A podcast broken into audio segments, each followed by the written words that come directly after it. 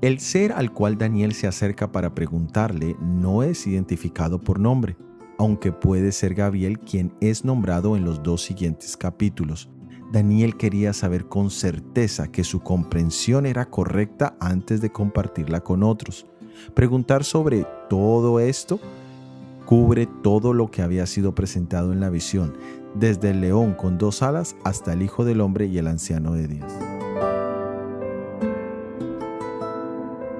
Siempre que indagamos con un corazón sincero acerca de un tema espiritual, el Señor tiene a alguien disponible para ayudarnos.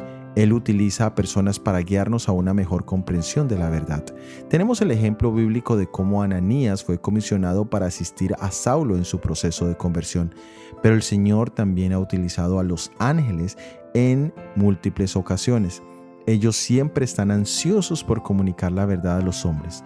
El apóstol Pablo dice que ellos son espíritus ministradores comisionados por Dios para traer mensajes del cielo a la tierra. Eso lo dice en Hebreos capítulo 1 versículo 14.